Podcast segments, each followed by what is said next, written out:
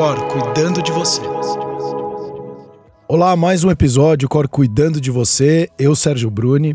E você que está aqui escutando vai ser um assunto muito, muito interessante. Eu estou com o Dr. Guilherme Medina, psicanalista escritor e autor também de um livro muito interessante que é A Querida Infância. E a gente na prévia, né, Guilherme, é, foi muito legal a gente conversar, um prazer imenso ter você aqui o quanto que a nossa criança, a nossa infância influencia no nosso comportamento como adulto, como adolescente, e a gente foi fazendo algumas retrospectivas, tem até algumas coisas em comum a gente, né? Mas o quanto que nos limita em várias situações da nossa vida. Então, seja muito bem-vindo. É muito, muito legal assim. Me tocou em vários assuntos quando você começou a falar. Eu fui fazendo uma retrospectiva assim e Falei para você, pode ser em algum momento que eu fiquei emocionado, porque de fato é, a gente, como parecido, Faz 22 anos que eu não falo com meu pai, você não tem relação com seu pai, então o quanto que isso influenciou na nossa vida como ser humano. Então, pô, vai ser um assunto muito bacana. Legal. Cara, se você ficar emocionado, pode ter certeza que não só eu ficarei junto com você, é. mas já estou por estar aqui. É uma honra, um privilégio poder estar aqui com você, trocando essa ideia, essa experiência incrível. É, obrigado a todo o pessoal da estrutura aqui, né? Fico muito feliz. E vamos lá, cara. Eu tô aqui pra gente agregar um ponto só. Não, não cabe a mim corrigir nem nada. Mas eu vou te pedir uma coisa. Não, me chama, não precisa chamar de doutor, não. Tô como seu amigo. Tô aqui Perfeito. pra gente conversar, um bate-papo nosso. Eu agradeço o convite, agradeço a todo mundo que tá ouvindo, ao pessoal que me acompanha, ao pessoal que também tá ouvindo o seu podcast. Então, fico muito feliz, muito feliz mesmo. Espero agregar com o que eu tenho, com o que eu vivo e que você falou sobre a gente se identificar já nos bastidores. Sim, sim. Surge nesse diálogo, né? E outra, outro ponto, que não é nem sobre correção, mas você falou assim que a gente se parece muito. Gente, a gente se parece, pelo que eu vi, né? É, no quesito história e tudo mais, mas não em beleza. O cara é um galã não, vai se ferrar, aqui. Imagina. E eu, né, se não fosse a boina, acho que é a boina que me faz parecer não. um doutor, né? Já me chamam, já me chamam no Instagram de TikTok de vovô. Esses dias eu machuquei o joelho e jogando bola, e aí, é, por conta da bengala, era mais específico ainda, mais característico ainda. Mas, brincadeiras à parte, a gente é. se identificou muito. muito. Eu não, não conheci o meu pai biológico, mas eu tenho uma referência masculina que pelo que eu entendi, assim como você, incrível, Sim. que é essa que a gente pode chamar de pai, é essa que tem nos auxiliado, nos levado adiante. E é muito sobre isso que baseio-me para poder produzir não só conteúdo, mas para viver. E acho que o meu papel aqui é transbordar aquilo que não só eu acredito, Sim. mas que eu vivo. E que bom que a gente já conseguiu ter essa conexão aí. Não em beleza, espero um dia chegar nesse ah, de pelo beleza, amor de né? Deus, mas vamos embora. E é engraçado, né? Porque assim, quando a gente pensa em Imagina, eu era criança. Ou muitas vezes quando você fala, ah, se eu pudesse voltar atrás eu faria diferente. Mas eu acho que a beleza da vida tá aí, né?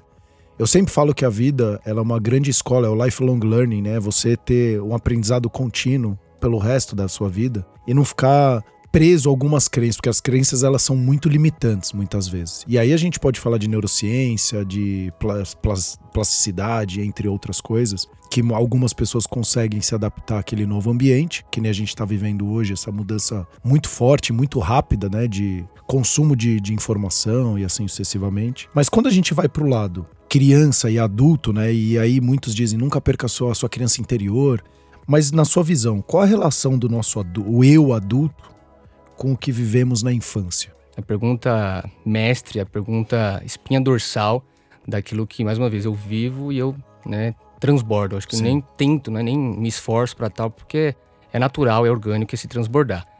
E aí a gente até viu isso assim no, no, nos bastidores que sem ninguém perguntar nada eu já vou falando e aí as coisas vão surgindo, Sim. então tende a transbordar de fato. Mas eu tenho a responder, mas eu até brinquei com, contigo nos bastidores, e para quem já me acompanha no TikTok e no Instagram, sabe que por conta do meu TDAH, principalmente nesse horário da manhã, ainda tô pegando no tranco. O Venvance ainda tá fazendo efeito, né? Então, tem muita coisa que eu acabo me esquecendo, mas prometo não perder a sua pergunta para eu conseguir respondê-la. Se bem que ela já está sumindo aos poucos aqui enquanto eu estou falando, né? Aí você me recorda e me situa, tá bom? Mas, cara, eu não, não tô aqui como um, um especialista para dizer o que é, o que não é, né? Como alguém que traz um conteúdo empírico, de certo modo, mas mais uma questão de vivência, experiência, também não necessariamente de um senso comum, mas é só uma questão de reflexão para todos nós. Você disse algo muito importante que foi: muitas pessoas dizem, e eu achava que muitas pessoas diziam, ou se não a totalidade, de que acolha sua criança interior. Eu comecei a ler um livro há pouco tempo atrás, e assim, eu paro geralmente o livro na metade por conta do meu TDAH, né? Mas mas dessa vez eu parei de propósito, porque a vontade que eu tinha era de jogar o livro longe. E foi o que eu fiz de fato. Eu tava no meu escritório, joguei o livro longe, que eu fiquei, desculpa o termo, mais P da vida. Puto da vida. Puto da vida. Porque no começo foi muito maravilhoso. Trazendo o que eu tenho a trazer aqui em relação a essa influência, essa relação da criança com o adulto, do passado com a atualidade, com o presente. Mas, no meio do livro, bem ali no miolo mesmo assim, a, a dinâmica que a autora estava propondo, acho que por questão de ética, assim, respeito, não tem por que citar nem nada, mas dizia: Mostre para o seu passado, para a criança interior, para quem você é, para quem você queira chamar, mas no livro específico sobre a criança interior, mostre. Isso que o título da, da, do livro é Acolhendo Sua Criança Interior. E aí eu já acabei fazendo spoiler aqui, não falando o nome do livro, não acabei falando, né? Mas enfim, é, não é o título, não, tá, gente? É o subtítulo. Só para desviar um pouco a atenção da galera. Entretanto, no meio, nada contra a autora, mas eu discordo totalmente. Do tipo, mostre para sua criança que você é o adulto da vez. Cale a boca dessa sua criança, do seu passado, mostrando para ela que você é quem é o adulto. Põe na mesa a rédea, segure, contenha a sua criança, como se fosse aquele pai ou aquela mãe no supermercado que vê a criança fazendo birra e não porque a criança está precisando de algo, não para para se atentar, mas manda a criança calar a boca, engole o choro e aí tem aquilo que é um senso comum para muitos de nós aqui, que é dependendo da geração. Eu sou um menino ainda, né, 27 anos, não sei se você chegou a viver essa, essa famosa fala que é na volta a gente vê, na volta a gente compra, né? Então tenta amenizar um pouco dizendo a criança que está fazendo birra esse termo, mas não é nem sobre a criança, é sobre a vergonha desse respectivo pai e mãe que não quer passar porque não quer ser visto como aquele que não sabe educar. Então, tratar a criança de um modo muito ríspido, muito autoritário, muito dicotômico, muito binário, muito moral, né? É, nada contra a moral, ela trabalha com limites e nos direciona, mas esse, essa moralidade sobre um ser, inclusive uma criança que talvez não tenha a mesma consciência de um adulto, apontando dizendo o seguinte: fique quieto, engula esse choro, cara, é traumatizante. É traumatizante, é ruim, então eu sou totalmente contra, me, me colocando aqui como não só um ativista, um defensor da infância, né? Não só a infância literal, mas a criança que existe dentro sim, de nós. Sim. Mas também, cara, um, um, um, cara de opinião dizendo o seguinte: eu sou totalmente contra, averso, assim, a esse tipo de conduta do tipo, fale pro seu passado que quem é que tá mandando agora é você adulto. Pera lá. E é legal você trazer isso porque eu tenho uma filha de quatro anos e os filhos, e para quem não tem filho, Hoje eu vejo muito a geração mais nova, né? Muito, ah, não sei se eu quero ter filho, que eu quero viver a minha vida, a flor da pele, viver todas essas emoções. A gente tá vivendo uma geração muito de dopamina, porque o TikTok, o Instagram, é tudo gera, é, te gera muita produção de, de dopamina, né? Então você. Agora são sites é, é, é, adultos, tudo muito, tudo muito disponível. É o, é o Tinder que você fala quero, não quero. É agora o OnlyFans. Então é tudo estímulos para você é, sentir aquela, ah, aquele prazer, né? Tinder e, e OnlyFans, Mari, minha esposa, não conheço, tá? Mas quando você é, é, fala sobre isso da, da questão da criança, e, e, hoje eu com uma filha, então eu sou, de fato, o filho te, te ensina muita coisa e ele escancara para você quem é você. Uau. Então isso que você falou é totalmente verdade, porque se você tá no supermercado e você começa a se incomodar com a criança, porque em casa se ela ficar fazendo birra, você não vai se incomodar muito.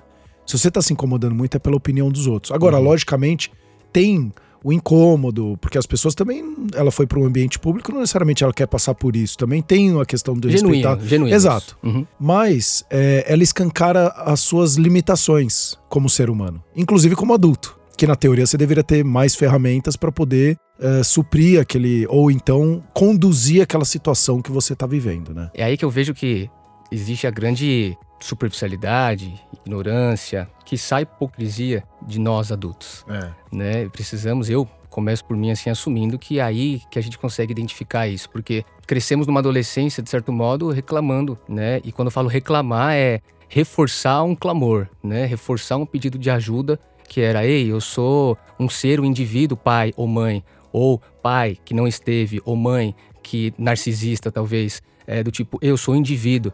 E aí, ou seja, reclama, entristece-se, encolhe-se, né? E aí chega na fase adulta, ao invés de certo modo trazer para a consciência esse ser chamado demandas emocionais que vem desde a infância, não, a gente reprime e se bobear na ignorância de certo modo, por falta de consciência, eu também nem julgo isso, né? Mas por talvez não ter ferramentas para tal, né? É, como você disse, hoje a gente tem o TikTok e o Instagram para nos trazer uma informação, mas antigamente eu mesmo sendo novo, 27 anos, não tinha na minha, no início da minha adolescência, né, da, da fase da infância à pré-adolescência, não tinha acesso a tudo isso. Na época, eu lembro que eu ganhei um computador, monitor brancão, né? Eu entrava no MSN, óbvio, né? Já era uma evolução de quem era do bate-papo UOL. E até ontem tentei lembrar daquele outro software que eu acho que era da sua geração, que é antes do MSN, como ICQ. que era? ICQ. Nunca é. utilizei e tal. Então o meu era MSN, mas ainda assim não tinha tanto acesso à informação. Sim. E essa falta de informação me fez muitas vezes não conseguir lidar com o meu eu. Tanto é que na minha adolescência eu era de fato um ser muito binário, muito dicotômico, do tipo é isso e pronto. É preto no branco e já era. Relativizar alguma coisa? Não. Além do que, talvez relativizar seria demonizar algo, né? Então não, tô longe disso, imagina. Né? Agora, com a informação, com o TikTok, Instagram, tem seu lado, sua sombra? Óbvio que tem, utilizar um termo de Jung, né? Tem, claro que tem. Mas, por um lado, nos traz conhecimento e discernimento para lidar melhor com as nossas emoções, coisas que muito da, da, da, das outras gerações, eu tô falando de pai, de avó, de bisavó, pai, mãe, tio, enfim, não tinham. É, então, assim, não dá nem para julgá-los. Entretanto, quando se trata de é, não acolher ou tentar acolher repreendendo a criança, é mais sobre o ego daquele respectivo pai e mãe do que de fato a criança em si, porque ela não está se sentindo acolhida. E aí que tá. Quando a gente fala dessa criança interior, não necessariamente agora o literal uma criança, como por exemplo você Sim. cita a sua filha, mas esse é um dos exemplos que você trouxe, até achei legal. Mas a criança interior a gente pode só traduzir pelo fato de você carrega consigo diversos parâmetros aprendidos, absorvidos, vivenciados, experienciados, apropriados, né, durante toda a sua jornada. Coisas boas da sua infância e coisas ruins. Por exemplo, tem algo com certeza que você faz de forma é, inconsciente, natural e orgânica que você viu sua mãe fazendo. Por exemplo, poxa, minha mãe é uma pessoa muito amorosa, coisa boa. Exato. Naturalmente, você reproduz aquilo, né? É uma experiência vivenciada de forma direta ou indireta, literal ou subjetiva, enfim, você acabou se apropriando daquilo, absorvendo. E essa característica faz parte de quem você é. Não diz quem você é, mas ela faz parte, ela é uma característica sua. Agora, por que, que não o outro lado também? Às vezes a gente negligencia isso. Então, negligenciar essa sombra, e eu concordo, assim, é muito genuíno essa negligência, por quê? Por conta de falta de acesso à informação, de interesse, de certo modo, ou até mesmo de frustração, porque tentou em algum momento acolher compreender, reconhecer, trazer para consciência, não mais negligenciar, chega um momento que a gente se frustra. Tentei pra caramba, não deu certo, vou tentar e é injusto. Meu pai faltou comigo, minha mãe faltou comigo e eu que tenho que resolver esse barato todo. Então é natural que a gente, de certo modo, negligencie essa criança ou trate ela reproduza aquilo que nós vivemos na infância. Criança interior, que podemos chamar aqui como criança interior, nada mais é do que os parâmetros que carregamos conosco desde positivos e negativos, e esses negativos que obviamente nos trazem e nos levam a nos relacionarmos com o mundo de uma forma que talvez não faça tanto sentido. Por isso, nos encadeando diversos bloqueios emocionais, diversas situações e nos comportando de forma não só tóxica para com a sociedade, mas para conosco mesmo. Que é o principal, né? E aí é óbvio que né, isso no presente traz indícios, traz reflexos, traz Sim. a base do passado. Então, basicamente, traduzindo é isso, né? Até para eu fui muito receoso em usar esse termo criança interior na minha criação de conteúdo. Confesso para você, na clínica, eu não sou só o cara que não fala termos técnicos da psicanálise, das redes sociais e tudo mais, mas na clínica também, mas até mesmo criança interior, porque eu sei o quanto até mesmo bloqueios emocionais é muito visto como talvez algo só comercial. Isso. E eu comecei a pensar esses dias. Quando me chamaram pra gente estar tá aqui. Inclusive, mais uma vez, obrigado por isso, cara. Fico muito contente, assim, tá sendo uma experiência incrível. E se você não me cortar, vou falar até não, fazer imagina. jus ao meu sobrenome Medina e eu vou surfar até a areia. Então, por favor, me corta, tá? tá mas é, eu fiquei pensando, cara, até perguntei, né? É, poxa, por que eu, né? Psicanalista, ok, legal, mas por que eu? Né? Um garoto, um jovem, 27 anos, é, inclusive com TDAH, e mais, né? A psicanálise hoje não necessariamente demanda-se você fazer psicologia, por exemplo. Você pode seguir por esse trajeto, mas existem cursos livres que te capacitam a tal. Não chamamos nem de, de, de formação. Então eu sou um psicanalista digital, porque para mim, com TDAH, concluir uma faculdade foi horrendo. Assim como eu não concluí. Sim. De fato, passei por cinco experiências. E as pessoas perguntam, por que você não fez? Não é nem por conta do TDAH, eu falo, porque eu gosto tanto de faculdade que eu quero descobrir quais são as faculdades mais legais do mundo aí, por isso que eu não terminei nenhuma, pelo contrário que eu sempre tive dificuldade. Então, psicanalista, eu, e mais, ansiedade, insônia, por quê? Né? Porque é, é, é, faz sentido isso de fato? Será que sou eu esse? Geralmente eu trago mais reflexões do que respostas, por quê? Né? E aí eu fico pensando, por exemplo, muitos dos vídeos que mais viralizam são sobre ansiedade. E eu me toquei. na verdade, eu preciso, mais uma vez, honrar o meu sobrenome Medina e não tenho nada a ver com o Gabriel Medina. Gosto muito dele, admiro. Já tentei surfar, mas meu joelho não me permite, assim como o futebol não me permite também, né? Não me permite jogar o futebol, o joelho. Mas eu fico pensando, preciso então falar a língua das pessoas. Se as pessoas estão compreendendo o passado como criança interior, vamos falar de criança interior. Se elas estão falando sobre os comportamentos e as limitações a partir de uma, de uma, de uma imagem, né, de um significado que é o bloqueio emocional, vamos falar se as pessoas estão interpretando ou estão atentando se as suas emoções, quando o assunto é ansiedade, que pode ser ou não a bola da vez, vamos falar a língua dessas pessoas. Então, eu nem tô aqui como um especialista. Eu tô aqui como aquele cara que tá surfando a onda, não do hype, mas para conseguir sutilmente ajudar as pessoas a se conscientizarem dessa influência da infância aí e minimamente não repreenderem a ponto de serem até hipócritas para consigo no que diz respeito às demandas emocionais. E aí ficarem perdidas porque não consigo lidar com a ansiedade, não consigo lidar com a depressão e assim vai. É, Viciando-se então, em outras, outras substâncias. Exato, e isso aí eu acho que é o mais importante, porque é legal você, você trazer isso de novo, porque quando a gente fala assim, a questão da infância, você pensa, ah, minha criança interior, então eu preciso ficar brincando. Não, não é isso. É o quanto que as vivências que você teve ao longo da sua jornada que é isso aqui que a gente está vivendo é uma jornada, impactaram nos comportamentos, pensamentos, sensações, emoções e etc. do, do, do seu caminho. Uhum. E aí, quando você fala, por exemplo, uh, os acontecimentos da infância, quais impactos ela tem na maneira da gente agir hoje, você com seus 27 anos? É, eu sempre falo muito aqui no, no canal sobre o autoconhecimento. Uhum. Como você consegue também ter a percepção de falar, pô, isso aqui é uma coisa que veio lá de trás e eu tô trazendo isso, mas eu gostaria de fazer um ajuste, ou então simplesmente eu tô atuando da mesma forma quando eu era criança e eu continuo também, como é que eu posso dizer, uh, não é, é, replicando, eu tô replicando esse comportamento e tá tudo bem, ou não tá bem, ou eu preciso mudar. Então assim, o quanto que essa, essa criança, uh, o momento infância influencia no seu comportamento como adulto? A mim, como um ser singular, um indivíduo, pessoa, tem todo um enredo que, que traz essa resposta.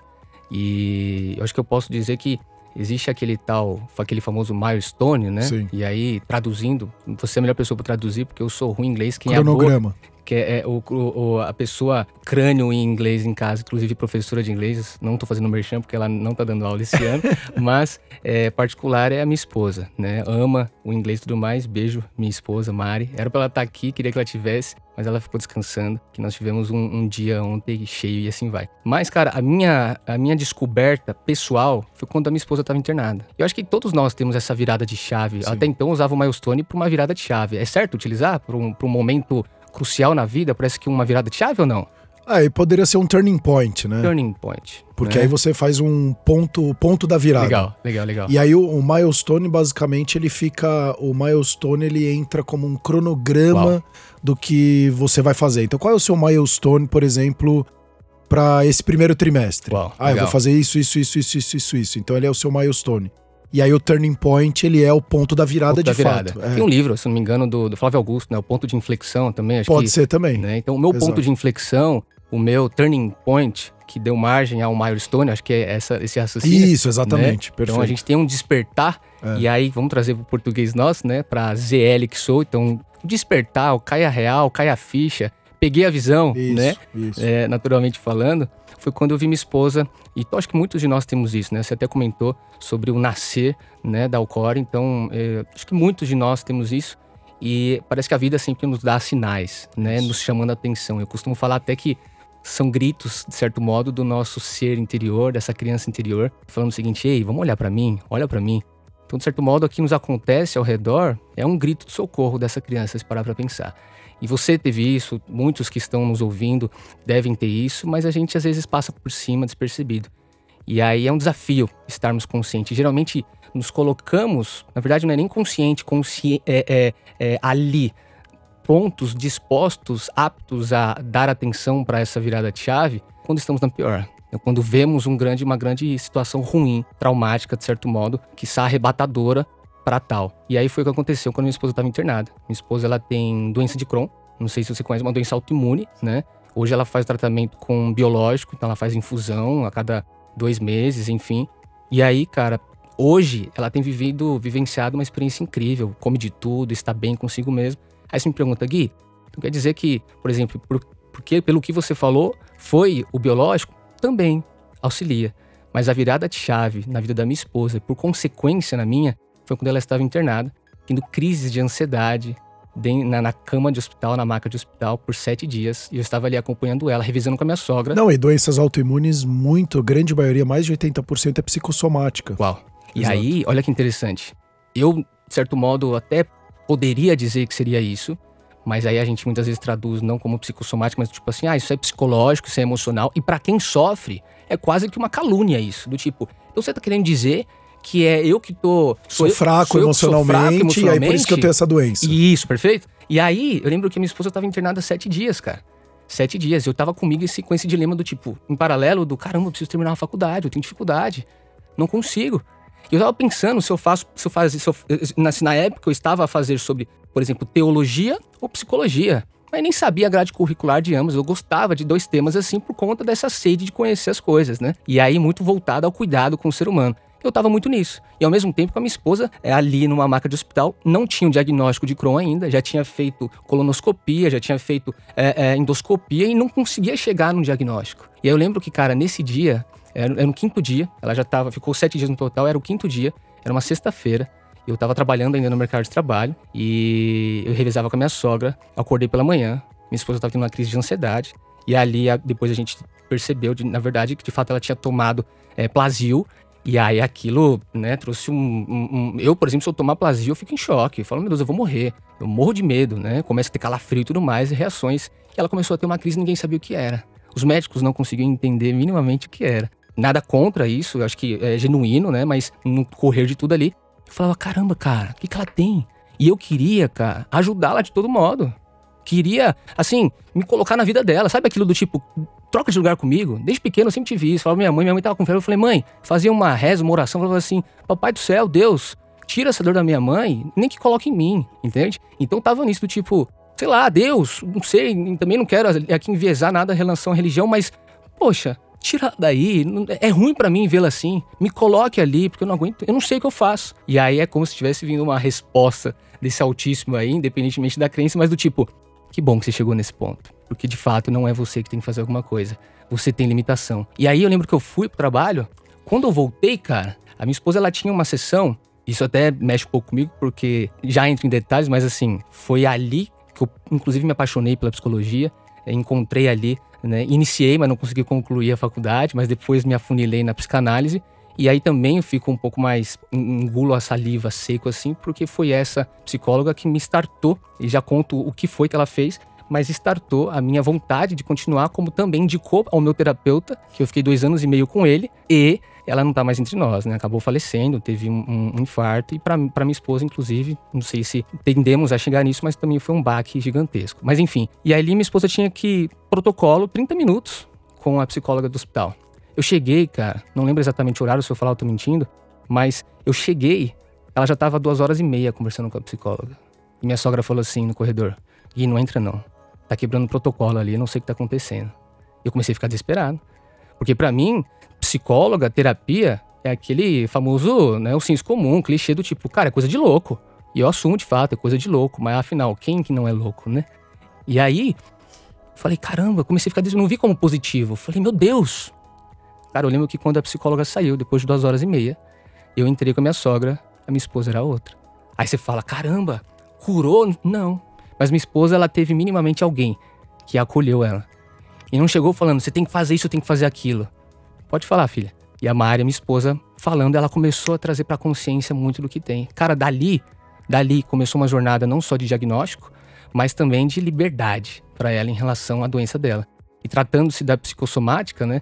Na verdade, não é que a pessoa é fraca. Na verdade, ocorre uma reprodução daquilo que ela tem a partir dos parâmetros ensinados, que o próprio organismo está enfatizando isso. O que era para te proteger, tá te machucando. As células que eram para te proteger, o seu sistema imune, tá ó. E aí você para para trazer isso na subjetividade, na reflexão, você começa a compreender, caramba, quem era para acolher, machucou. Quem era para ajudar, feriu. Quem era para amar, negligenciou. E aí você fala, caramba. E de certo modo, por conta desse aprendizado, inconscientemente minha esposa reproduziu isso sobre si. Eu falei, meu Deus, será que o que eu tô vivendo também é isso? Será que inclusive a minha necessidade de ajudá-la aqui é sobre isso? E aí desenrolou tudo. Então, isso na minha vida foi a grande virada. E é o que, de certo modo, hoje eu tento conscientizar as pessoas. Eu acho que não é sobre nem cura ou superação. É sobre consciência, né? Então, tem gente que me pergunta assim: o que, que eu faço em relação à minha ansiedade? Né? E eu trago reflexões como essa, a pessoa fala assim: tá, mas e aí, o que, que eu faço? Não, não é sobre fazer. Não é sobre o que você é capaz de fazer ou não capaz de fazer. Ou tem, ou título que se vive e tudo mais. Mas consciência. Coisa que, de certo modo, é a mesma coisa do que uma pessoa, um pai ou uma mãe, parar para ouvir a sua vontade de, sei lá, ser profissional no tênis. Só um apoio que você queria. Não alguém falando que você tem que fazer ou deixar de fazer. E muito menos a negligência total. Não, e o quanto que isso impactou no nosso comportamento, né? Porque você falando do seu pai biológico que você não tem relação, e eu que há 22 anos não falo com meu pai, o quanto que a gente tá na busca e aí você fica buscando e no final você começa a ver que toda essa sua busca é para provar para aquele pai que você é capaz.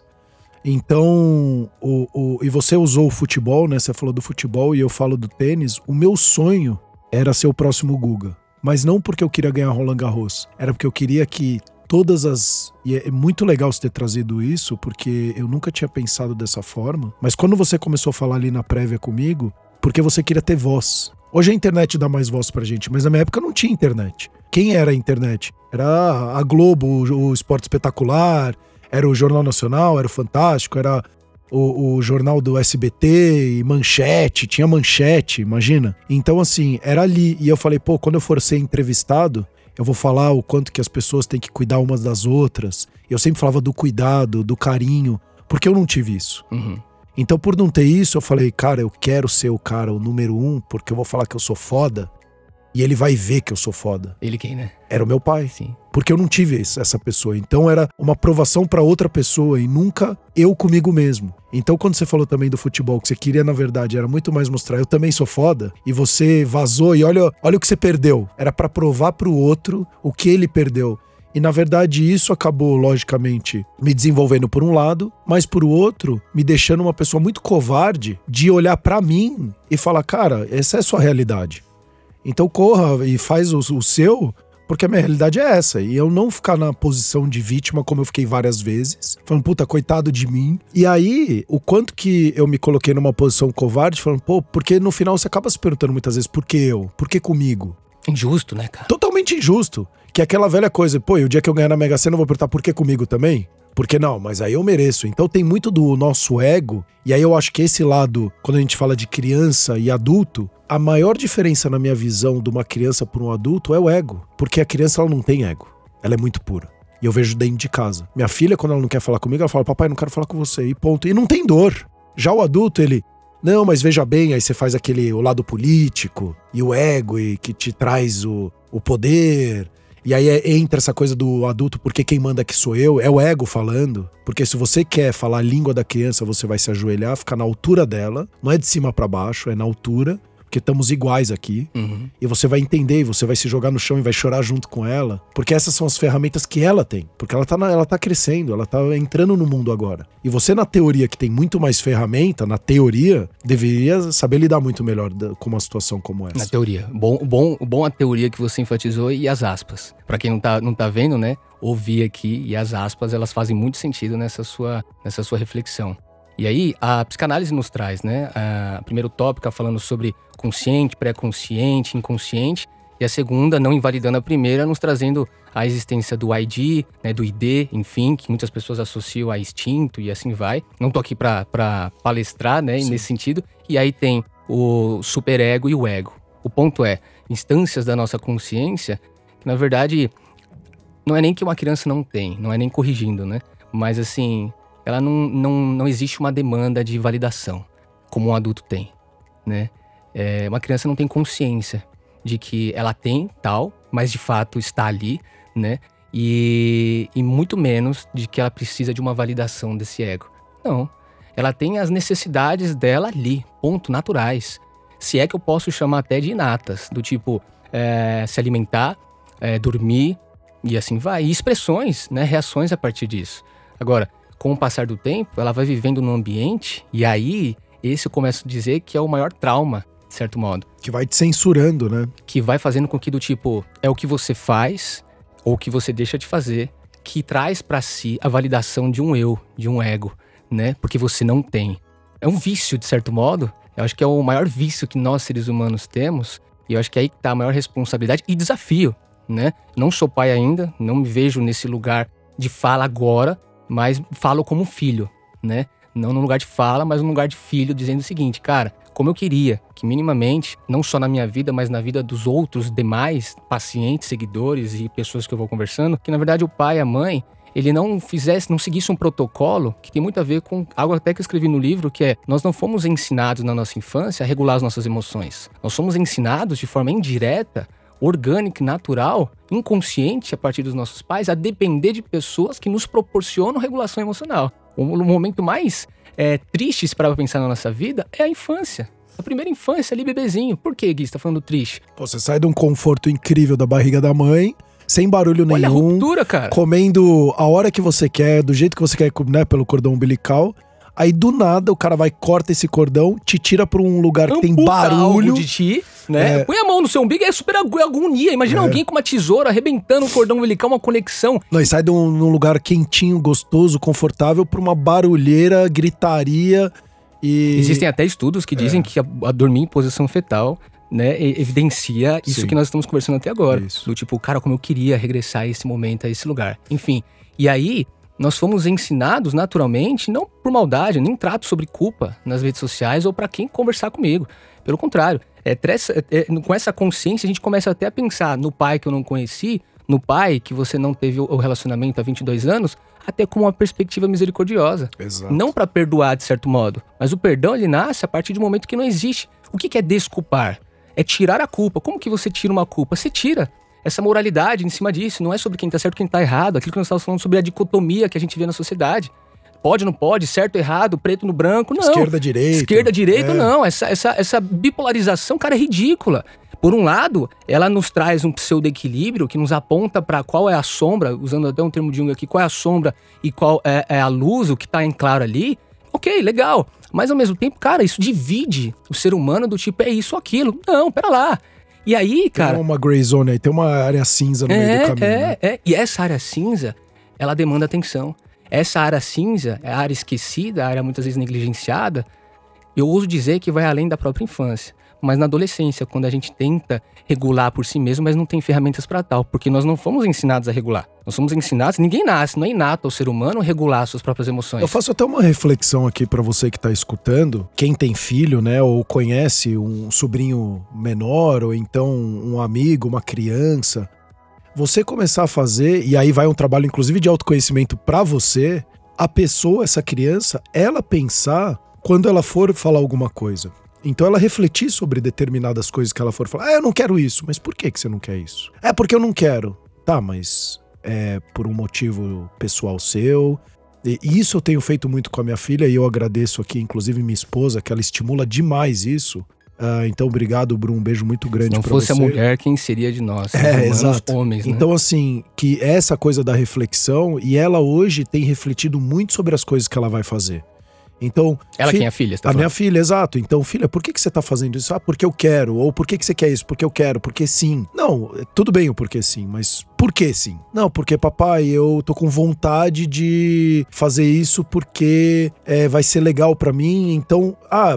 Ela, por mais que é ainda da criança e não vai ter muita profundidade, mas ela já estimula duas, três, quatro porquês, e não mais só porque sim, mas é porque eu tô com vontade de sair de casa, e saindo de casa eu vou ficar mais na rua lá brincando. Então, na verdade, você quer ir pra rua. Você não quer ficar presa aqui dentro Ela de casa. quer exercer a É autonomia isso, dela, de certo modo, a isso, individualidade exatamente. dela. Né? Mas só que ela não tem ainda o vocabulário, a ferramenta pra poder expor. Não consegue dar sentido ao que ela está Isso. sentindo, né? Exato. É interessante. Então, eu faço essa reflexão e faço essa provocação pra você que tá escutando, porque muitas vezes a gente acaba impondo coisas ou só ouvindo e vendo da criança, e é isso que você falou, você não estimula a criança desde pequena a refletir sobre as ações e pensamentos dela, e ela só vai replicando aquilo que a sociedade Seguindo uma moral. ou que o seu ambiente te molda, porque o ambiente ele molda demais o seu Opa. comportamento. Então, e aí você replica aquele comportamento e fala por Sem que, você fez isso? quê. É sem saber o porquê. É. E às vezes você não sabe nem se está de acordo ou contra os seus valores. E você só replica. e no final você vira mais um Walking Dead aí, um zumbizão, porque a, a muito da, da tecnologia tá fazendo isso com a gente. Ela tem o seu lado positivo muito, do compartilhamento, das comunidades, de acesso e tudo. Mas por um outro lado, se você não se. É, se você não tem uma negligência, uma responsabilidade consigo mesmo, de olhar isso com carinho, você simplesmente vai replicar aquilo porque, ah, 10 pessoas nas minhas redes sociais falaram, então eu também tô falando. E, e às vezes não faz nem sentido para você aquilo. Então acho que trazer isso é importante, porque, de novo, você joga pra criança isso, uma responsabilidade para ela, entender quem é ela nesse ambiente todo e o que, que ela tá fazendo com aquilo. Não é nenhuma questão, isso pode chamar de problema, mas o maior desafio pai e a mãe, o cuidador primário, enfim, para não também só jogar pai, mãe, pai, mãe. Teve é, gente que já me chamou no direct falando o seguinte: Poxa, você fica aí culpando pai e mãe. Cara, não, nem falo sobre culpa. E se os meus pacientes, as pessoas que me seguem há tempos, e tem gente que se manifesta. Parece que uma comunidade vai nascendo, né? No TikTok, no Instagram. É muito legal isso. Do tipo, nem preciso falar nada. Os próprios seguidores vão lá e, e, defendem, né? A tese do tipo, cara, ele não tá falando de culpa. Mas teve gente já falando o seguinte, cara, só fala de pai e mãe. E aí, se parassem para perceber, o maior fruto, o maior resultado disso é a conexão, a, a, a, re, a reabilitação, a reconciliação de filhos e pais. E aí, né, mais uma vez, não fazendo jus a, a uma religião, mas a pessoa, eu gosto muito de citar e não tem por que não referenciar, porque eu não sou intelectual de referenciar autores e fora, mas eu sou o ser humano que referencia um outro ser humano que para mim foi Lógico. incrível, historicamente falando, além da religião que foi Jesus. Ah, né? Com certeza. Então tem. Eu fico, eu fico vendo ali coisas que ele vivenciou, que ele trouxe, que eu falo, caramba, cara, que incrível isso. E, eu e trago... muito atual. E muito atual. É. Não deixa de ser atual. E aí eu fico pensando, cara, o que, que esse cara nos trouxe? Quando ele diz para a gente é, acolher uma criança, recebam. Acolher é receber. Né? Recebam as crianças, os pequeninos. O que significa isso? Sejam como crianças. O que significa isso?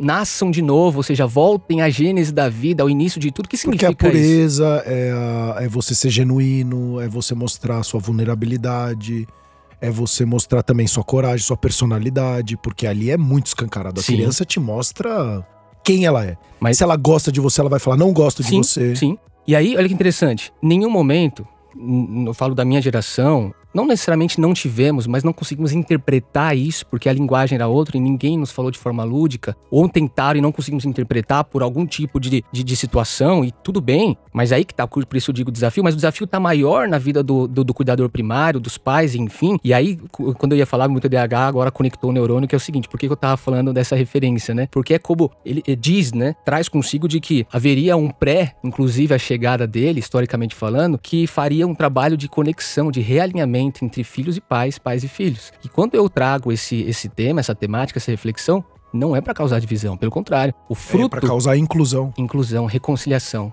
Tenho certeza que reflexões como essa nos fazem a pensar e, nos, e sermos empáticos, inclusive, para com o pai, que há 22 anos você não vê. Isso eu acho incrível, cara. E quando se trata do desafio, já entrando nessa questão não de né, é de tá certo ou tá errado, mas de tirar essa moral, de tirar a culpa, entendemos que o pai ele não teve, ou a mãe não teve, de certo modo, na criação deles, para pra ver. 88, a gente está falando da Constituição, apontando uma valorização da infância. Não, e não tinha discussão dentro de casa. Se na, eu, quando era pequeno, era, era menos essa coisa, principalmente com meu pai, de por que o adulto fala com o adulto, a criança fala com a criança, Sim. acabou o ponto final. Não criança tem essa come troca. depois. É Isso. É quase que um animal. O adulto come numa mesa, a criança animal, na outra. Pra quem é, é fã de pet, igual eu, pai de pet, eu fico até triste de, de associar um animal, né? Porque Sim. eu amo meu cachorro. É. Mas imagina lá atrás, ainda que vinha de resquícios de guerra, muitos da, de familiares vieram de outras regiões fugitivos de guerra. Então, com uma, uma carga emocional e uma carga de vivência tão grande que não dá. É, é muito injusto você culpar o seu pai pelos determinados comportamentos. E às vezes ele fez determinadas atitudes, e isso não quer dizer que você tem que ser o melhor amigo dele e voltar a ser amigo dele, não necessariamente isso, mas eu venho refletindo muito de reviver determinadas situações ou conversas com o meu pai simplesmente por mim. Porque hoje eu tenho essa consciência e eu tenho esse, esse conhecimento. Para não reproduzir até mesmo Exato. na próxima geração, Exato. como a sua filha. Porque se a gente veio aqui para ser melhor do que como a gente vê. A gente vai embora melhor do que como a gente veio na teoria é isso, quer dizer, na prática é isso, e na teoria também deveria ser, eu tenho que praticar. Olha que interessante. Muitas vezes a gente carrega, talvez, não sei, não vou generalizar dizendo na totalidade, Mas eu vou falar por mim, pelo que eu ouvi de ti, é a questão do, cara, parece que aquele é, é, mais profundo, do tipo, eu preciso provar que eu dei certo. Eu, eu nem diria para você, cara, ou para mim, não, não faça isso. Mas faça com, com, com, com, com eficiência. Não é sobre o que você faz, mas sobre quanto de consciência você tem se colocado a ter. Coisa que não se tinha. Não. Já que tem acesso à informação, então use e abuse de tal. E aí, como que dá, como que a gente pode esperar de um pai, de uma mãe, por exemplo, de um cuidador primário na antiguidade. Hoje dá pra gente, de certo modo, demandar um pouco por conta desse avanço, né, das informações, desse boom que a gente comentou. Agora, como a gente vai esperar que a pessoa seja lúdica, sendo que ninguém foi lúdico com ela? Como que a gente vai esperar que é esse muita pai... injustiça. É injustiça. É injustiça. Se uma pessoa nunca recebeu amor, e, ou foi extremamente carinhosa e muito gentil, como é que você espera isso dela? Pô, mas você não é assim comigo. E aí a pessoa fala, mas eu tô sendo do meu jeito. Sim. E isso vai para todas as relações, de homem e mulher, e de marido e mulher, e namorados. É o que confunde o outro lado da relação. Porque falar o seguinte, e aí você fica botando a culpa no outro, responsabilizando o outro é. pelas suas infelicidades ou suas, seus insucessos. E você fala, cara, mas ela tá dando 100% dela. Você tá dando 100% de você? Tô, e por que, que o outro não? É porque é diferente de mim. O, o, o, impasse surge nisso, porque aquele que está sendo, de certo modo, visto como um agressor, como aquele é, ignorante, como um narcisista, de certo modo, ele, cara, ele não tem nem consciência de tal. E ele fica tipo, caramba, mas eu, eu tô fazendo errado? É. Mas ele tá consigo, inclusive, com uma missão gigantesca do tipo, vou fazer diferente da minha mãe e do meu pai. Fazer, mas não é sobre fazer, é sobre ter consciência. Parar para poder olhar para isso. Ouvir as próximas gerações, não a ponto de falar, pô, você é um menino, você não tem o que ensinar. Ou do tipo, nossa, essa, essa geração é muito banal. Não, tem, cara, tá trazendo tanta informação para nós. É, isso eu acho uma, uma responsabilidade de falar, ah, essa geração é muito mimimi. Mas será que essa geração é muito mimimi por responsabilidade sua?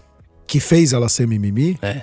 Então, ah, não, aí eu quero tirar o meu time de campo porque aí é muita responsabilidade para mim, uhum. né? Porque se seu filho é assim, filho de peixe, peixinho é, já o próprio ditado diz. Né? Então tem que ter um carinho e uma responsabilidade grande, inclusive para não jogar nas costas só dessa próxima geração, porque também tem assuntos que elas estão colocando em pauta que antes você não se falava. É de consciência, te, de carinho. Foi que você falou, essa gentileza. dicotomia que a gente viu nas eleições aí, é. É, é, sim, é ruim, esse radical, esse extremo, mas de certo modo trouxe para consciência um debate, uma que uma, nunca se falava. Eu fico feliz de exemplo, racismo, de feminismo, podcast, de machismo, de a onda do podcast existir é, é maravilhoso. Tem é. gente que fala, pô, é modinha, cara, eu acho incrível. É. Pessoas como você surfar essa onda de fato, porque assim é nesse momento de debate pessoas são conscientizadas. Nesse momento que, até mesmo nas redes sociais e tudo mais, essa dicotomia, que a gente começa a perceber, não era se falado sobre minorias, sobre racismo, sobre a inclusão do, do preto numa, numa roda de conversa, na, no, da mulher no campo das eleições, na, na, na sociedade. Então, assim, é legal a conversa. Então, você para pra pensar que. E o diferente é muito importante. Que é o que traz a criatividade, que é o que traz a discussão. Discussão não é briga. Perfeito.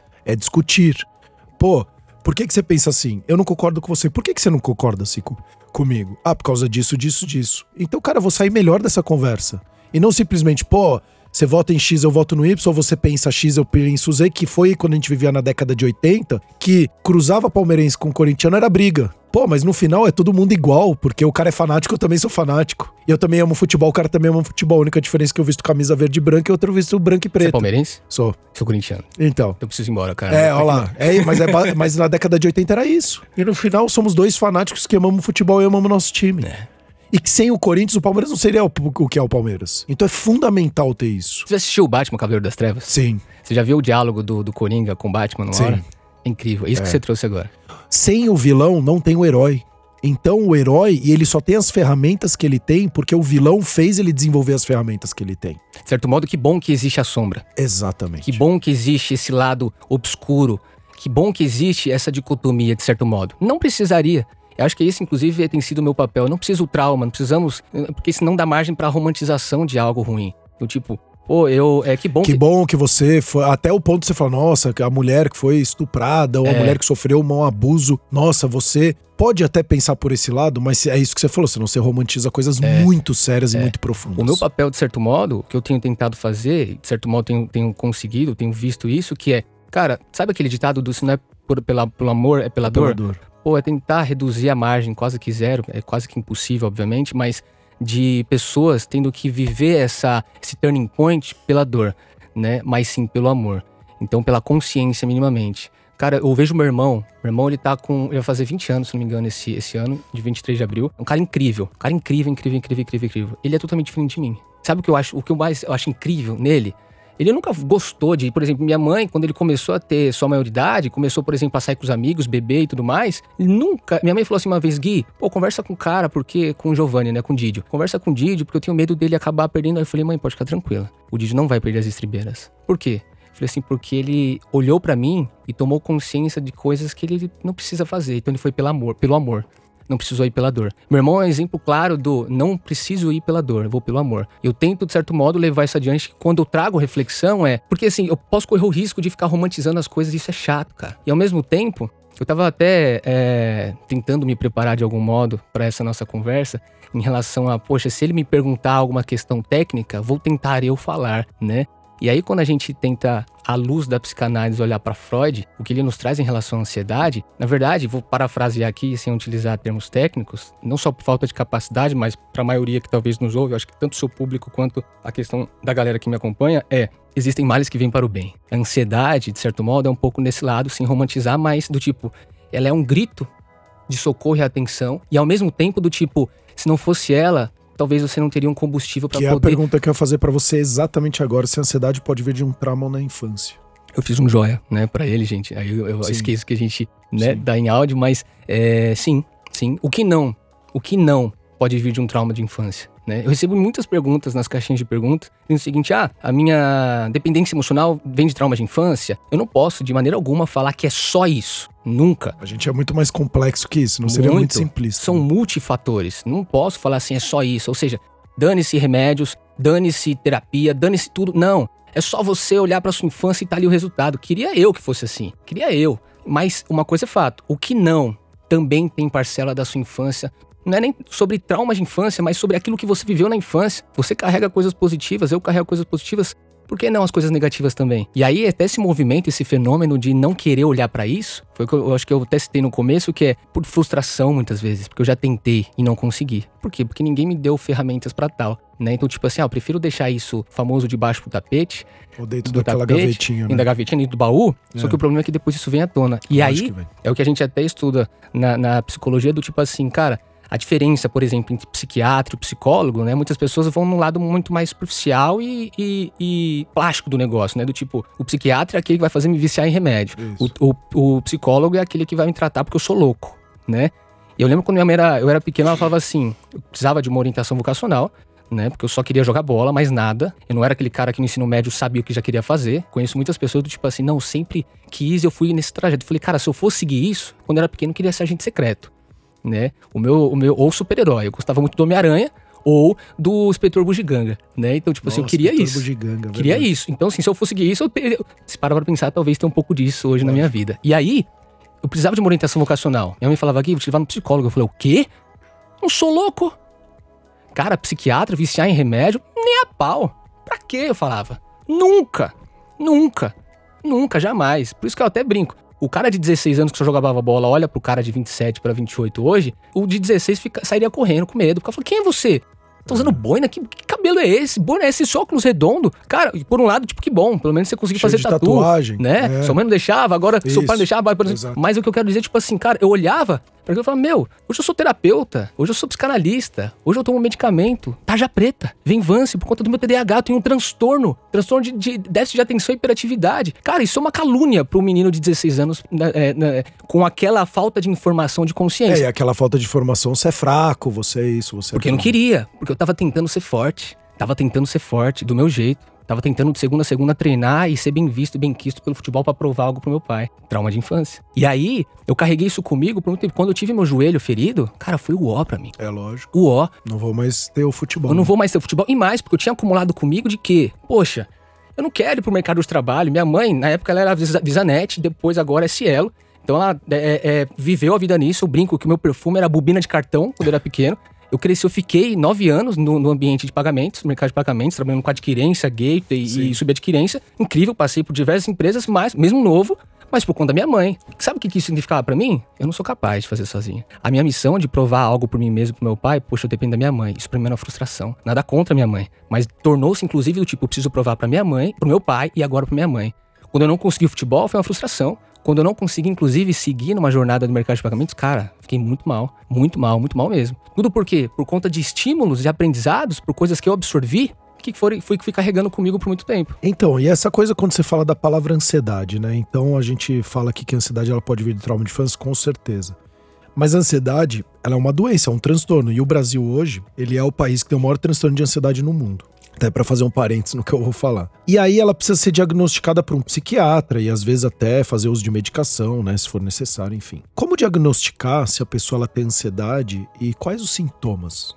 Uma vez, tava começando a criar conteúdo nas redes sociais e eu falei, cara, um dia eu acho que eu vou para um podcast, vou me convidar. Espero. Eu falava o seguinte: quando me fizerem uma pergunta no quesito mais é, específico, como por exemplo, igual agora você fez, o que, que eu vou fazer? Eu vou terminar a base. Mas aqui fica uma mensagem até que eu treinei por toda vez que eu pensei nisso, que é, não sei te dizer. Porque não é minha área, de fato. Eu não sou psiquiatra, não consigo pegar e falar o seguinte, cara, é isso, é aquilo. Tem pessoas muito mais detentoras de conhecimento que seguem uma linha mais de diagnóstico que poderiam é, é ajudar quem está nos ouvindo. E aí eu acho que o que cabe a mim é reconhecer minha limitação e falar o seguinte, cara, busca essa informação e pode ter certeza, o psiquiatra é aquele que vai te trazer a melhor informação nesse sentido. Tem terapeutas que são totalmente seguindo uma, binária, um, uma dicotomia do tipo, não, eu quero te fazer não viciar em remédio. Eu fico pensando, cara, qual que é o problema? Nós, todos nós somos dependentes químicos para pensar. Por que, que você come? Por que, é, que o você cérebro bebe? é produção química, né? Todos nós somos. Por quê? Mas sabe por quê? Porque isso é uma mensagem pro ser humano do tipo assim, cara, você não pode ser limitado. Você não pode depender de algo ou alguém. Você tem que saber tudo. Então a melhor resposta que eu posso te dar é, não sei. Não sei quais são os diagnósticos exatos, as evidências exatas. Eu consigo falar para você a partir do que eu vivo na clínica, a partir das redes sociais, a partir do que tem me chegado, que sim, concordo com você. Não nem com estudos baseados em números e citando percentuais aqui, mas que sim, hoje muito da sociedade sofre com ansiedade. E aí o problema é que muitas vezes vão por uma linha muito é, somente da medicação. Isso, somente da medicação. E aí o, o problema do vício não é o vício no medicamento em si, mas obviamente dos efeitos colaterais, sim, mas também não só os efeitos colaterais no cunho, no, no quesito é, neurológico, psíquico, hormonal, mas também no quesito comportamental. Pô, por exemplo, Venvance. Venvance é caro pra caramba. Caro pra caramba. Imagina uma pessoa, fico pensando, cara, imagina uma pessoa de comunidade que não tem acesso a essa medicação e tem TDAH, minimamente não sabe, mas se sabe, não vai, cara, conseguir pagar 400 reais numa caixinha de Vingança de 28 dias. É Nossa, treta pra caramba. Sim. Eu fico pensando, é. cara, então, o problema também é a questão da dependência nos traz, tipo assim, será que eu vou conseguir sustentar, obviamente? Só que aí, o meu papel como, de certo modo, psicanalista, ser humano, é falar para ela: isso pode te ajudar, não é? Não sejamos avessos. Vamos é, de, é, ressignificar essa questão da dependência é, é, é em um medicamento e tudo mais, porque todos nós somos dependentes químicos para pensar. Todos nós, todos nós precisamos de serotonina, de adrenalina, né, de melatonina. Tenta dormir com um solzão na sua cara. É preto pra caramba. Então, pensando nesse quesito, é uma questão química. Pensando nesse quesito, quando eu trago a, o, o, um tratamento para com ansiedade, é, vamos pra raiz. O meu papel é, cara, pode ter certeza que muito do que você está vivendo. Um gatilho, um desencadeador, né? Mas eu posso dizer que tem um apelido. Um apelido, entre aspas, que chama-se tem que. Uma pessoa que ela traz consigo ansiedade, o dicionário pode trazer muitas respostas. O Google pode trazer muitas respostas. Mas uma coisa que, de certo modo, a gente não vê por aí que é o que eu tento, é, a partir de reflexões com pacientes e tudo mais, é eu tenho entendido que o, o ansioso, ele traz. E todos nós passamos por crises de ansiedade, por situações, Sim. talvez nem sabemos. Sim. E também não, não necessariamente eu sei do quão é necessário o diagnóstico para a gente conseguir trabalhar um tratamento, né? Mas, mas é muito importante a gente perceber que todos nós, ansiedade é uma, é uma necessidade, de certo modo, assim como o medo. Sim, o pessoal fala que a ansiedade é ruim, mas na verdade, assim, pra eu ter tá vindo aqui gravar o podcast com você, eu tava ansioso mas é uma ansiedade boa. Então, não é aquela ansiedade ruim que me paralisa. É uma ansiedade boa que me faz estudar sobre o assunto, pesquisar sobre você, é, o que, que a gente vai falar. É, fizer uma prévia aqui conversando. Ela te impulsiona. Me impulsiona, exato. Então, você que está escutando aqui, não pense que sua ansiedade é ruim. Não. Ela é muito boa. Agora, o que que ela tá fazendo, o que que ela tá gerando no seu corpo, o que que ela tá gerando nas suas emoções, nos seus sentimentos. E por quê? E exatamente. E por, quê? Porquê? Por Se pergunta por quê. É, pergunte Ah, mas dá muito trabalho. Pô, mas o que que não dá trabalho? Coisas boas na vida, tudo dá trabalho. E aí que tá. Você vai esperar você ficar tentando, se machucando, chegando em limites, a ponto até de ter que ir ao psiquiatra de uma maneira não tão, de certo modo até coercitiva. Isso. Sim. Você vai esperar chegar num ponto como esse, ou seja, ir pela dor? Por que não trabalhar? Mas eu entendo. né? Hoje nós vivemos num ambiente em que tá todo mundo correndo pelo seu, cara. É. Todo mundo tentando provar, porque viveu num ambiente que eu preciso provar quem eu sou, porque eu não tive essa validação. Exato. Eu fui ensinado de que eu não tenho valor, o meu ego não tem valor. Então, todos nós somos egoístas a partir disso, para pensar, porque estamos, estamos correndo em torno de tentar obter essa validação que fomos ensinados a ter, a partir daquilo que nós fazemos. E a pessoa vai se arrebentando quando se vê num burnout, se vê numa depressão, se vê num estresse profundo, se vê numa síndrome do pânico, se vê num transtorno, se vê desenvolvendo toque, até o TDAH. Sim. E aí é muito pelo que eu faço. Por isso que tem gente até com TDAH que fala assim, cara, eu não consigo descansar. Porque é como se fosse uma, uma um insulto, uma calúnia para um TDAH que olha assim pela ótica do fazer. Assim como o ansioso. Só que o ansioso, ele traz consigo um apelido que é o tem que. Porque ele acha que ele, ele é obrigado a fazer isso. É a missão de vida dele ser bem sucedido. É a missão de vida dele é, ter um bom emprego, não trazer perrengue para o pai e para a mãe, ser independente, sustentar-se, ou aqueçar aquilo que a gente estava falando, provar para o pai ou para a mãe de que deu certo sem a ajuda deles. Como, como se relacionar com uma pessoa extremamente ansiosa? Cara, esse vídeo. É... Eu fiz duas vezes esse, esse post no TikTok. É... E tá aqui a minha carta aberta de manifesto ao Instagram, que é. Às vezes eu acho que o Instagram é injusto, não as pessoas, mas o algoritmo, Sim. né? Que é o seguinte: no TikTok, cara, bombou todas as vezes, no Instagram não mas tudo bem, né? Só uma vez, mas tudo bem. Eu repostei isso, que é como se relacionar com quem sofre com ansiedade bombou. Então, caso vocês queiram, não sei se eu posso citar o meu Fica Instagram. À vontade. É psi.guilhermedina, mas também no TikTok, foi lá que tudo eu comecei. E é, acho que um dos últimos vídeos, no TikTok esses dias bateu 1,2 ou 1,3 milhões. Assiste lá, que eu trago essa resposta do como se relacionar com ansiedade. Mas eu acho que eu posso resumir em não tente fazer algo pelo outro. Sabe aquela máxima do tipo, eu faço como se fosse algo muito bom, inclusive, né? Altruísta, do tipo, eu faço pelo outro aquilo que eu gostaria que fizesse comigo? Vamos mudar isso. Faz pelo outro aquilo que você já faz por você. Porque se você não faz ainda por você, naturalmente você vai ficar ansioso e dependente emocionalmente. Cara, você vai esperar que é, preencham você. Exato, isso aí que você, você não vai transbordar, é, né? Eu vi um cara falando e o, o a pessoa fez o questionamento para ele. Qual foi o maior ensinamento que você recebeu para um relacionamento? Ele falou: sabe aquela lista que você monta eu gostaria que a pessoa fosse assim, assim, ela fizesse isso, isso, isso, isso. Pega essa lista e trabalha em você. E aplica em você. Você já vai automaticamente, porque a gente fala de energia, frequência. Quando você trabalhar em você, provavelmente a hora que você encontrar uma pessoa do que você queira se aprofundar num relacionamento, vai estar muito próximo daquilo que Tive você uma vem paciente, se desenvolvendo. Cara, que ela falou assim, eu, eu, ela, na primeira sessão ela falou assim, eu preciso, cara, eu sinto que eu não tô vivendo minha vida. Tô mal. E a gente começou a dialogar, a conversar. Não tem por que eu citar nomes, né, de um caso clínico, mas ela cita de que, cara, eu trabalho pra caramba. E eu pergunto, por que, que você trabalha pra caramba? E ela diz, cara, porque eu não posso deixar minha mãe na mão. Só que eu tô vivendo a vida dela, não a minha. Eu falo, mas você precisa não deixar a sua mãe na mão? Cara, eu preciso cuidar dela. Tudo bem, encerramos ali a primeira sessão.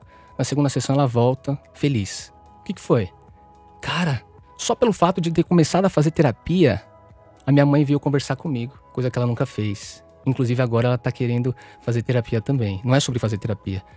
Mas o que eu quero dizer é, tipo assim. A pessoa tava mais aberta, né? Filha tava querendo ajudar a mãe. É muito genuíno isso. Mas Só que a melhor forma de ajudar é você fazendo por você aquilo que você é, não o que você gostaria que fizessem, você fazendo pelo outro aquilo que você faz por si. Então cuida é o que de Gandhi fala, né? Seja a mudança que você quer no mundo. Começa por você, cuida tudo é por ti, você. Cuida de ti. É. É, então, assim, é sobre ansiedade. É, olha para você, porque você é um ser humano que também tem, tem ansiedade. tem ansiedade. Talvez você não tenha um transtorno, Isso. talvez você não tenha tag, mas assim, você tem ansiedade. Então, lecione-se, ressignifique, conscientize-se, acolha-se de um modo para que você. Porque senão, cara, é muito vazio você vai tentar fazer pelo outro e inconscientemente, naturalmente, você vai esperar alguma coisa em troca. E é você não vai ter. É. Aí você vai se sentir frustrado pra caraca. Frustrar. Aí você vai querer terminar uma relação, você vai querer acabar com tudo. Então, assim, como se relacionar com quem sofre com ansiedade, tem diversos pontos que eu posso abordar aqui. Mas o melhor deles é, sabe tudo que você gostaria de fazer para ajudar o outro? Faz por você. Pô, Gui, mas isso é egoísta. É uma linha muito próxima, óbvio, do egoísmo. Mas eu quero dizer uma coisa. Quanto mais você fizer algo para aquilo que te falta, que é a validação desse eu, menos narcisista você tende a ser e menos sobre você você tende a fazer a ajuda pelo outro. Porque a tendência é de você mais atrapalhar uma pessoa ansiosa do que acabar ajudando. Se para pensar se você não faz por você. É assim, infelizmente a gente tá chegando aqui no final, mas é até antes do final, você fala muito de um exercício que você faz no Instagram que eu achei interessante, né? No seu Instagram você pede para as pessoas escreverem uma carta para elas enquanto é, criança Como que é, esse exercício, de fato, ele pode ajudar ou auxiliar de alguma forma? Legal. Você mora, não precisa falar onde, pra gente não, não abrir. Mora em São Paulo. É? É aqui em São Paulo. Qual rua? Tô brincando. Mas é. Você mora em apartamento ou você mora em casa? Apartamento, na Zona Sul. é. Legal. Você já tá dando detalhes. Gente, eu não, não quis, né, que ele explorasse. Mas São Paulo é grande. É, mas enfim, é Zona Sul também, né? É. É, mas enfim, você mora em apartamento, legal. Você tem um tapete na, na porta do seu apartamento? Na porta, não. Não tem? Você já parou pra. Não sei se já. Na área de serviço, sim. É. Na social, não. né? Um tapete pequenininho? É, tipo aqueles de o entrada, pé? é, é. Você sabe o que tá escrito nele? Você lembra? Se é que tem algo escrito? No meu não tem, mas normalmente os que eu vejo de vizinho é bem-vindo, coisa assim. E quando a pessoa quer ficar um pouco mais gringa, porque sabe falar inglês, o que, que ela coloca? Home sweet home. Ou É, welcome. é welcome, é. Você já parou pra colocar no Google Tradutor o que, que é welcome? É bem-vindo em português. Bem-vindo. É. Mas sabe o que que, quando você coloca acolhimento, a tradução o que que é? Não. Welcome. E aí quando a gente fala, joga de novo, você faz esse exercício, coloca acolhimento. Acolhimento com A minúsculo, tá? Porque eu fui colocar com A maiúsculo, gerou um outro termo. Mas coloca é, re- reception, né? Que, que eu acho que veio. Mas coloca com A minúsculo, acolhimento. Coloca pra traduzir. Vai vir welcome. Aí fala, faz inverter, vai vir seja bem-vindo. Por que, que eu tô falando isso? Cara, é você dizer pra você mesmo, seja bem-vindo. O que, ou seja, que é o contrário do você não é bem-vindo aqui. As portas estão trancadas pra você. Que é aquilo que eu falei no começo. Sou totalmente contrário àquilo do tipo, mostra pra agora a sua criança interior, pro seu passado que você é o adulto bem resolvido. É, mostra pra essa criança. Não. Acolher é você receber. Quando você tem um primo, uma prima, não sei se você já fez esse exercício, mas acolher alguém na sua casa. Se você tem, talvez, é, um, é um, alguém que aluga Airbnb, Sim. você aluga por um tempo, você recebe alguém e você quer receber da melhor forma possível. E uma das melhores formas da gente receber alguém foi o que nós fizemos aqui, por exemplo. Ô Gui, você quer, você quer um café? Quer tomar uma água? E já chegou você, tipo, e aí, cara, feliz ano novo. Começou a conversar. Cara, não importa se você é o cara é, XYZ, quais são os seus títulos e alguma coisa assim. E nem eu. Mas minimamente de que aqui a gente tá sentado no mesmo nível, eu te ouvindo e você me É porque eu ouvindo. não quero saber o que você faz, eu quero saber quem é você. Ponto. Isso é o mais Ponto. importante. Só que nós vivemos num ambiente, numa sociedade que é, é muito sobre seu título, sobre o que você faz. E aí acolher é o contrário disso, é do tipo, deixa eu sentar com você, te ouvir e também falar. Não pra discordar ou concordar, porque não é sobre algo moral, mas é pra te ouvir.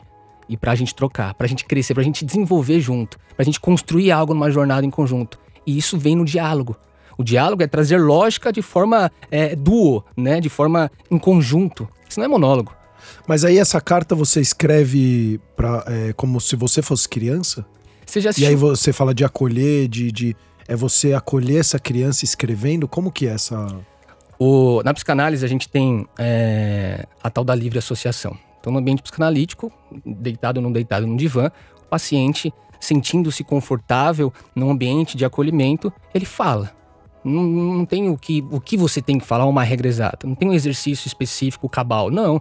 Porque a partir dessa sua liberdade em falar, virão associações. Associações essas que nos ajudarão a você e eu te acompanhando a você trabalhar uma reassociação daquilo que antes estava associado no seu passado. E aí você escrevendo, você. Pôr pra fora é você dar sentido àquilo que você está sentindo. Quando você come alguma coisa ruim, seu organismo naturalmente ele vai expulsar aquilo. Né? Não só um vômito, mas também comer uma coisa boa, uma hora você vai é, excretar isso, certo? Naturalmente. Por que, que não com sentimentos a gente fica remoendo e guardando? E aí que tá. Aí surge doença autoimune e tudo mais. Por que não pôr pra fora? E quando eu falo de a criança interior e acolher essa criança interior, por que não trazer essa criança interior e aí a psicanálise pro consciente, pro presente? Não deixá-la no fundo do baú, esquecendo no passado. Porque senão, obviamente, a sua sombra e muitas outras coisas vão te assombrar. Vão, os, os seus, entre aspas aqui, demônios, eles vão te assombrar. E aí, os, os, os medos, os receios, as crises virão. E aí fica muito um ciclo vicioso. Você fala, caramba, o que, que tá acontecendo? Eu não sei. Eu não sei. Mas porque, de certo modo, o que mais nos faltou não foi nem que seu pai fosse 100% presente. Ou que não tivesse com você durante os 22 anos que você disse que ele não esteve. Mas minimamente que ele sentasse com você como um ser humano igual, nivelado, te ouvisse e conversasse. Não falasse pra você o que você tem que fazer ou deixar de fazer. Ou minimamente, porque assim, tem muito disso, né, do tipo, se eu não tenho capacidade pra poder é, ajudar o meu filho, pô, então sai de cena. Ou melhor, na melhor das intenções, eu quero que meu filho seja maduro desde cedo. Responsável desde cedo. Não, pera lá. Ele não precisa que eh, ele ser maduro desde cedo, responsável desde cedo, segundo os seus parâmetros. Mas ele precisa de alguém para estar ao lado dele. E quando a gente escreve algo para nós, para o nosso passado, podemos chamar de escrita terapêutica ou não, mas minimamente trazemos para É um a diário mesmo, consciência, um diário. trazemos para a consciência esse ser. Não precisa nem necessariamente seguir diariamente. Eu tenho dificuldade de descrever diariamente. Eu gravo áudios para mim, né? Como se fosse o Lucas Silvio, Sil Silvio Silva. Você assistia? Sim, lógico. Tudo. Então, é louco, é Planeta Terra Lua, chamando, é. Planeta Terra chamando, eu faço isso pra mim. Porque eu não consigo escrever, minha mão dói, tá? Sim. Porque eu tenho aquele negócio de, é, como chama? É, coordenação motora fina. Sim. Cara, eu fico tremendo. Até tomando café aqui, eu falei pra Duda que, tipo assim, parece que eu tô nervoso. Mas não, eu fico Sim. tremendo, não consigo fazer o movimento de pinça muitas vezes. Até criança fala assim pra mim, nossa, tá tremendo, tio. Ficou até envergonhado. Mas, eu não consigo escrever diariamente. Mas não é nem sobre por que uma carta pontual. Foi o que eu trouxe no podcast, querido infância, e que tornou-se um livro. Minimamente pra você falar, você é bem-vindo aqui, criança. Você é bem-vindo, meu passado. Ou eu não tô aqui pra reproduzir aquilo que você teve na infância e te machucou. Eu tô aqui pra te trazer pra consciência. Agora, foi o que você disse. Não é sobre vamos brincar com a criança, vamos nos tornar então infantis. Não, não é isso. Traz ela pro dia a dia. Vamos conversar. Pô, é igual uma criança que tá mais uma vez no supermercado. Não é sobre fica quieta. Não é sobre, ah, deixa ela, ela gritar, uma criança. Tem... Não, vamos acordar, vamos conversar, vamos dialogar. Então, minimamente uma Entender carta, esse ela é o, entender ela esse é o- grito, entender. minimamente uma carta, ela é o início, ela é o pontapé inicial disso, entende? Então eu convido você a, a fazer essa escrita e, e você, é, Guilherme, é muito legal você trazer isso, Gui, porque várias e várias pessoas que eu tenho visto, tenho conversado, têm falado da importância de escrever, porque você também é, fortifica determinadas coisas que são importantes Uhum. e aquilo vai eh, trazendo não só fle- reflexões e pensamentos, mas também fortificando o que você muitas vezes vai fazer e coisas do gênero. Não fica só abstrato no pensamento, e sim você joga pro papel. Então é uma coisa que você repensou, refletiu, sentiu, pôs no papel e aquilo te traz um, um ressignificado muitas vezes. Então, que pode fazer muita diferença na sua vida. Você já sofreu com crise de ansiedade? Pô, você tá louco já? Opa. Me diz uma coisa. Você sofreu por crise de ansiedade por aquilo que literalmente você estava vivendo no presente ou por aquilo que possivelmente poderia acontecer? Possivelmente poderia acontecer no futuro. Poderia acontecer no futuro, ok? E esse poderia acontecer no futuro, ele é real, ele é concreto? Não, muitas vezes era coisa da minha imaginação. Projeção, idealizado, Isso. coisa da sua cabeça, da minha cabeça. E que assim vai. provavelmente veio coisa da minha, da minha criança, da minha infância, da minha vida. Por etc. conta de parâmetros que você tem. E aí, eu, eu pergunto pra você, já que o campo do sofrimento, ele tá em algo mais etéreo, não tão empírico, não tão objetivo, mas algo subjetivo, por que não trazer então pra algo mais objetivo? A maior é, ferramenta, a melhor ferramenta, de certo modo, não necessariamente é a escrita, é só um método, mas a terapia também é só uma ferramenta.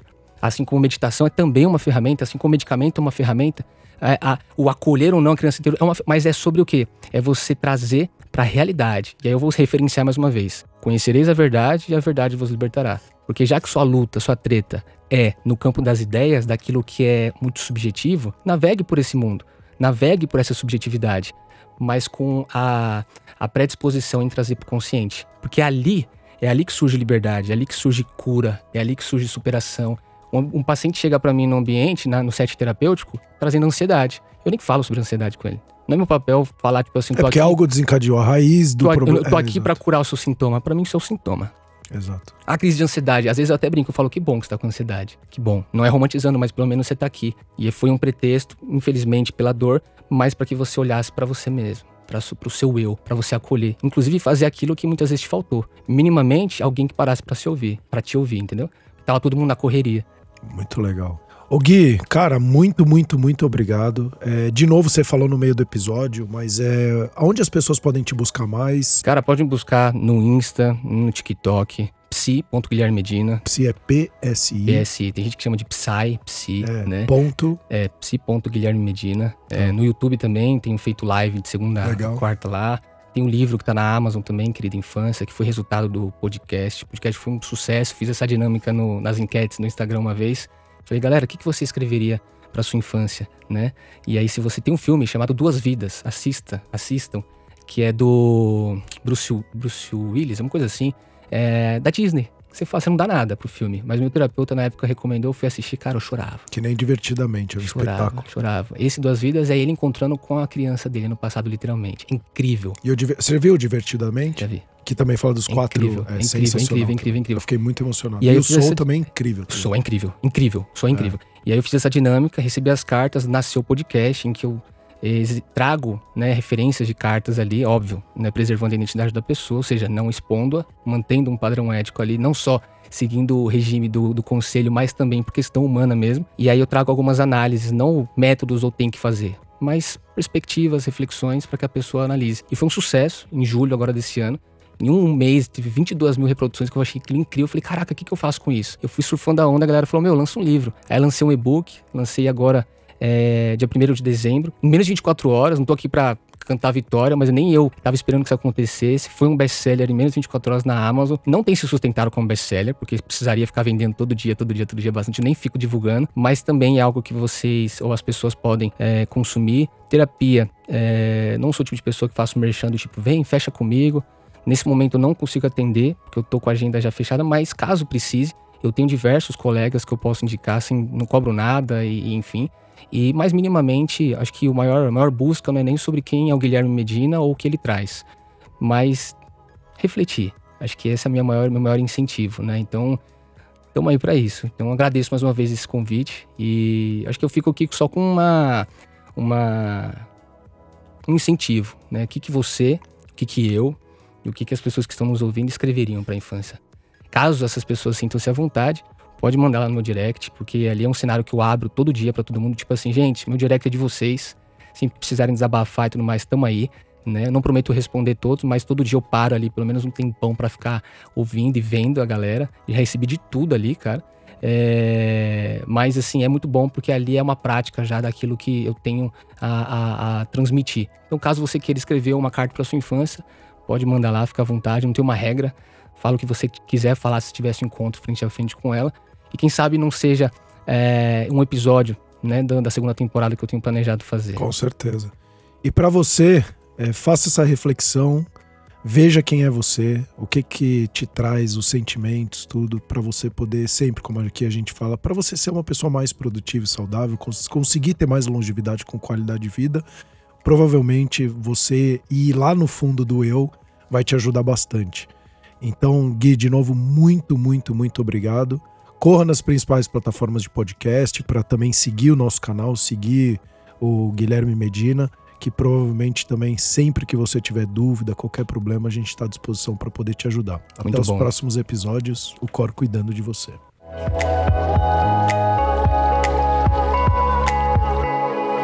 O Cor cuidando de você.